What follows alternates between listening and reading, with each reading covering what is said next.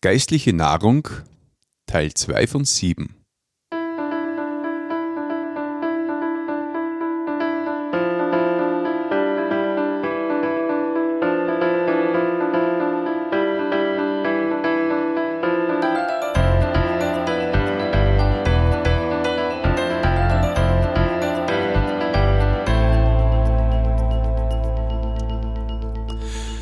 Christi und herzlich willkommen.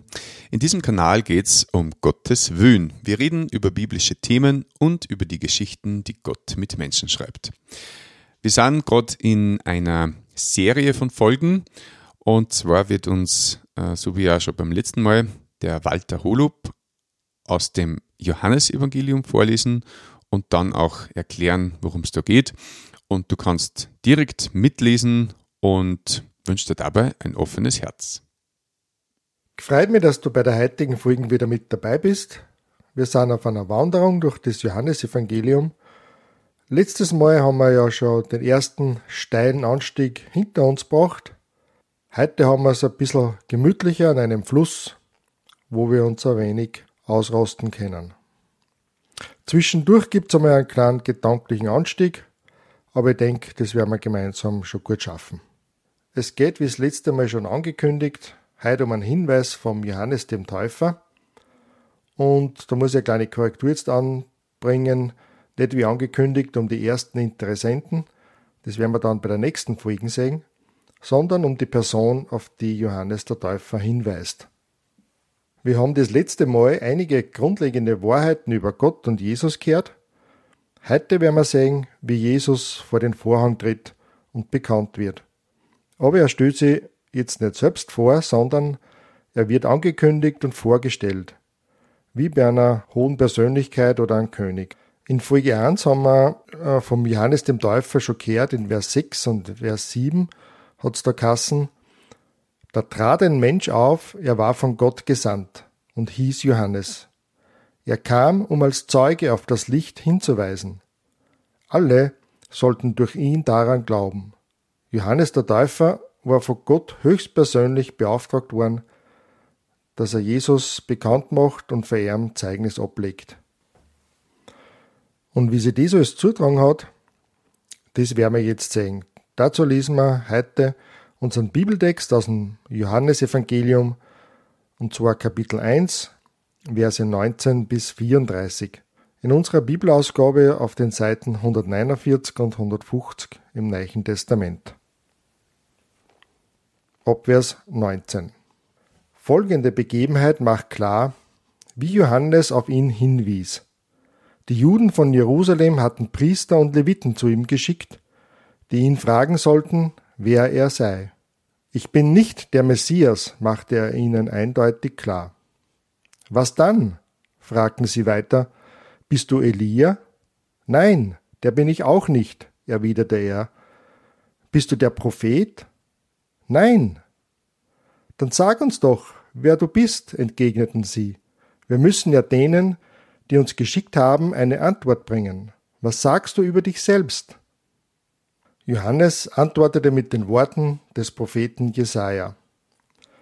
Ich bin eine Stimme, die in der Wüste ruft. Ebnet den Weg für den Herrn. Also die führenden Juden in Jerusalem haben schon bemerkt, dass Johannes der Täufer eine besondere Mission gehabt hat. Im Alten Testament gibt es verschiedene Vorhersagen über die letzte Zeit und über Personen, die auftreten. Und die haben sie jetzt eigentlich nach der Reihe abgefragt. Weiter mit Vers 24. Unter den Abgesandten waren auch einige Pharisäer, die jetzt weiter fragten, wenn du weder der Messias bist, noch Elia und auch nicht der Prophet, Weshalb taufst du dann? Ich taufe mit Wasser, entgegnete Johannes. Aber mitten unter euch steht der, den ihr nicht kennt. Es ist der, der nach mir kommt. Ich bin nicht einmal würdig, ihm die Riemen seiner Sandalen zu lösen. Da spielte sich in Bethanien ab, einem Dorf auf der anderen Seite des Jordan, wo Johannes taufte. Am nächsten Tag sah Johannes Jesus auf sich zukommen und sagte, Seht, das ist das Opferlamm Gottes, das die Sünde der Welt auf sich nimmt. Ihn meinte ich, als ich sagte, nach mir kommt einer, der weit über mir steht, denn er war schon lange vor mir da. Das haben wir im Vers 15 in der letzten Folge schon einmal gehört. Diese Aussage, dass Jesus schon eher da war als der Johannes, der Täufer. Auch ich kannte ihn nicht, aber gerade deshalb bin ich gekommen und taufe mit Wasser, damit Israel erkennt, wer er ist. Dann machte Johannes diese Aussage. Ich sah den Geist Gottes wie eine Taube vom Himmel herabschweben und auf ihm bleiben. Ich hätte nicht gewusst, wer es war, aber der, der mir den Auftrag gab, mit Wasser zu taufen, hatte mir gesagt, wenn du den Geist auf jemand herabschweben und auf ihm bleiben siehst, dann ist das der, der mit dem Heiligen Geist tauft.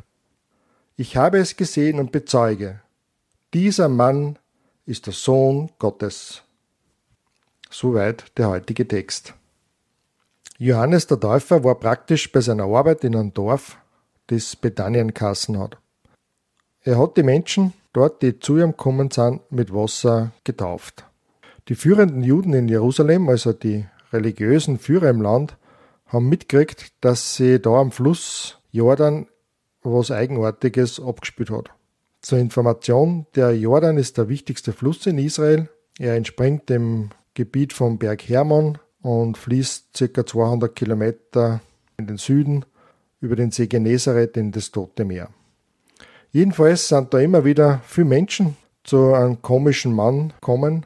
Der war bekleidet mit einem Kamelhaarmantel.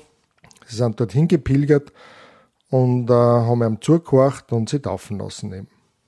Und wie sie das genauer zutragen hat, äh, das erfahrt man in den anderen drei Evangelien ein bisschen genauer. Ja, und wenn viele Menschen in Bewegung sind und an anderen Menschen Gehör schenken, dann sind die Obersten im Land beunruhigt. Und das ja im Grunde auch zu Recht, denn sie tragen ja auch die Verantwortung für das Volk und müssen wissen, was im Land so geschieht. Also wenn ich Verantwortung hätte, würde auf jeden Fall gern wissen, was da so los ist im Land. Und deswegen eben schicken sie eine Abordnung aus Priestern und Leviten dorthin, zu Johannes dem Täufer, wo er tauft. Äh, Leviten, das sind Männer aus dem israelischen Stamm Levi, die im Tempel ihren Dienst verrichten. Und Pharisäer haben sie da auch noch angeschlossen. Und äh, die Pharisäer, das war eine religiöse Partei, die auf eine sehr strenge Einhaltung des Gesetzes pocht hat. Dabei haben sie aber oft übertrieben und auch Gott missverstanden. Ja, jedenfalls sollte diese Abordnung einmal nachschauen, was da los ist am Jordan. Sie möchten im Grunde wissen, wer Johannes der Täufer ist und warum er die Menschen im Jordan tauft. Johannes der Täufer macht einer ganz klar, dass er keiner der Personen ist, von denen die Abgesandten gesprochen haben. Also, dass er nicht der Messias oder Elia oder der Prophet ist, von denen sie im Alten Testament gelesen haben, sondern dass er ganz wie anderer ist. Er antwortet mit einer Prophetie aus dem Alten Testament, aus dem Propheten Jesaja. Ich bin eine Stimme, die in der Wüste ruft. Ebnet den Weg für den Herrn.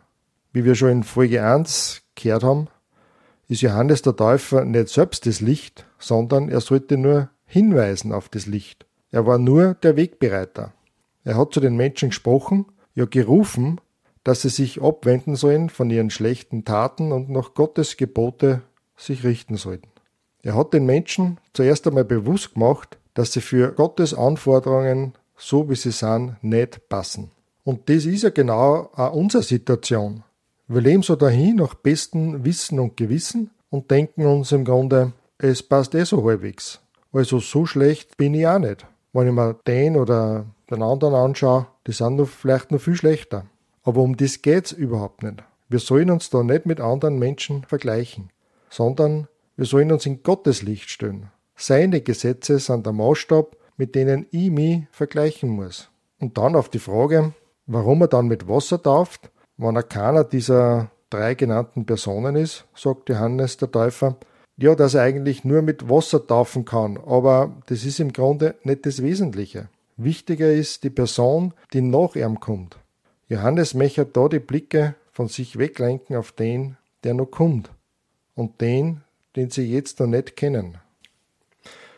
Am nächsten Tag, ich weiß nicht, ob die Abgesandten noch da waren oder schon wieder zurück in Jerusalem, aber jedenfalls waren wieder Menschen da, die Johannes dem Täufer zugehört haben und sie taufen haben lassen, als Zeichen ihrer Einsicht und Umkehr. Da kommt plötzlich der Moment, als er die Person sieht, die nach ihm kommen soll, für die er als Wegbereiter da ist. Was macht Johannes der Täufer jetzt? Umarmt er ihn und sagt vielleicht, super, dass du da bist, gefreut mich, oder wirft er sie vor ihm nieder, was ja durchaus angebracht gewesen war. Er sagt ja selbst, dass er sogar unwürdig ist, ihm die Riemen seiner Sandalen zu öffnen. Na, er ruft was aus, und zwar so, dass alle Anwesenden es hören können. Er ruft, Seht, das ist das Opferlamm Gottes, das die Sünde der Welt auf sich nimmt. Habe ich da richtig gehört? Opferlamm? Das die Sünde auf sich nimmt? Hätte das jetzt irgendwer erwartet? Warum ein Opferlamm? Und das mit der Sünde? Aber genau zu dem Zweck war der Aufruf und die Taufe des Johannes des Täufers notwendig. Die Menschen haben auf diese Aussage vorbereitet werden müssen. Wie ich schon erwähnt habe, sind alle nicht perfekt. Wir sind alle fehlerhaft in Bezug auf Gottes Gebote und auf Gottes Vorstellungen. Wir sind vor allem auch widerspenstig gegen Gott. Das alles zusammengefasst wird in der Bibel als Sünde bezeichnet. Und das mit dem Opferlamm also die Juden haben zur damaligen Zeit einen Tempel in Jerusalem gehabt. Und da sind Tieropfer, also blutige Opfer, dargebracht worden. Das Blut ist ein Zeichen des Todes. Und das war erforderlich wegen der Sünden. Es steht im Neuen Testament einmal geschrieben, der Lohn der Sünde ist der Tod. Und es ist so, dass jeder Mensch wegen seiner Sünden sterben muss. Unsere Sünde ist die ursächliche Grund für unseren leiblichen Tod. Aber nicht nur für unseren leiblichen Tod, sondern auch für unseren geistlichen Tod. Jeder Mensch ist von Natur aus geistlich tot. Das heißt, wir haben keine Beziehung und keine Gemeinschaft mit Gott. So ist unser natürlicher Zustand. Die Tieropfer waren dazu da, die Menschen daran zu erinnern, dass wegen ihrer Sünde Blut fließen muss. Aber die Opfer haben die Sünden nicht wegnehmen können. Aber das ist ja dann eine ziemlich aussichtslose und furchtbare Situation. Auch wir sind heute in der gleichen Situation. Jeder von uns ist wegen seiner persönlichen Sünde dem Tod geweiht. Denn wenn wir in diesem irdischen Leben kein geistliches Leben vor Gott kriegen, dann können wir in aller Ewigkeit keine Gemeinschaft mit Gott haben. Denn unsere Sünden stehen dazwischen. Unser Leben reicht für die Bezahlung unserer Sünden niemals aus. Die Sünden wiegen einfach viel zu schwer. Aber da kommt dieser Ruf vom Johannes dem Täufer in die Finsternis, in diese Ohnmacht eine. Seht, das Opferlamm Gottes, das die Sünden der Welt auf sich nimmt. Und das gibt wieder einen echten Hoffnungsschimmer am Horizont, weil Gott es ist, der einen Plan hat und eingreift. Gott ist es auch, der eine Beziehung mit dir haben möchte und deshalb das Dilemma mit deinen Sünden in die Hand nehmen möchte. Dafür braucht er das Opferlamm Gottes. Und dieses Opferlamm Gottes ist Jesus, wie wir in Vers 29 gelesen haben. Ich hoffe, dass du mir da halbwegs jetzt folgen hast können. Das war jetzt wieder mal ein kleiner, anspruchsvoller Anstieg auf unserer Wanderung durch das Evangelium. Johannes der Täufer sagt dann im Vers 30 weiter, ihn meinte ich, als ich sagte, nach mir kommt einer, der weit über mir steht, denn er war schon vor mir da. Und zu dieser Aussage muss ich jetzt noch was dazu sagen, was es da Besonderes auf sich hat. Aus dem Lukas-Evangelium Kapitel 1 und 2 wissen wir, dass Johannes der Täufer sechs Monate früher geboren worden ist als Jesus. Wie kann dann Johannes behaupten, dass Jesus schon vor ihm da war? Da müssen wir zu Vers 15 und überhaupt zum Abschnitt aus Folge 1 zurückblicken. Da haben wir gesehen, dass Jesus das menschgewordene Wort ist aus Vers 1, das ewig ist und durch das alles entstanden ist und selber Gott ist. Daraus können wir erkennen, dass Jesus seinen Beginn nicht erst bei der Geburt des Menschen hat, sondern seit Ewigkeit her existiert. Und von daher hat Johannes der Täufer so eine erstaunliche Aussage über Jesus machen können. Johannes der Täufer hat aber über die Berufung von Jesus ursprünglich auch nichts gewusst. Wie wir in Vers 31 gesehen haben, obwohl die beiden sie persönlich kennt haben müssen, sie waren ja menschlich gesehen Verwandte. Aber wie Gott Johannes berufen hat zum Taufen, da hat er ihm auch ein Erkennungszeichen gegeben, wer es ist, der mit dem Heiligen Geist taufen wird. Und das muss wirklich ein unglaublich bewegender Moment gewesen sein wie der Heilige Geist sichtbar auf Jesus herabgekommen ist. So prachtvoll und majestätisch wie eine schneeweiße Taube, die ihre Flügel breitet und im Sonnenlicht vom Himmel herabschwebt. Da hat Johannes der Täufer gewusst, Jesus ist es, der mit dem Heiligen Geist taufen wird. Jeder Mensch, auch du, wenn du zu Jesus kommst und er aufnimmst, wie ich in Folge 1 erklärt habe, bekommst du den Heiligen Geist und somit neues und ewiges Leben von Gott. Johannes dem Täufer bleibt zum Abschluss im Vers 34 nur noch das einfache und klare Zeugnis über Jesus. Ich habe es gesehen und bezeuge, dieser Mann ist der Sohn Gottes. Wie dies möglich ist und wie sie das vereinbaren lässt, dass Jesus das Opferlamm Gottes und gleichzeitig der Sohn Gottes ist, der mit Heiligem Geist tauft, das werden wir in späteren Folgen noch sehen und verstehen lernen. Gönne dir diese Woche wieder die Zeit und lese diesen Abschnitt in Ruhe nur einmal oder vielleicht gleich vom Vers 1 weg durch und hör da vielleicht die Folgen nur einmal an. Hab Geduld, es braucht Zeit, bis wir die Gedanken Gottes verstehen lernen, aber es lohnt sich. Ich freue mich, wenn du das nächste Mal wieder mit dabei bist, wenn es darum geht, wie einige Menschen Interesse haben und ja die Zeit nehmen, diesen Jesus kennenzulernen. Bis zum nächsten Mal.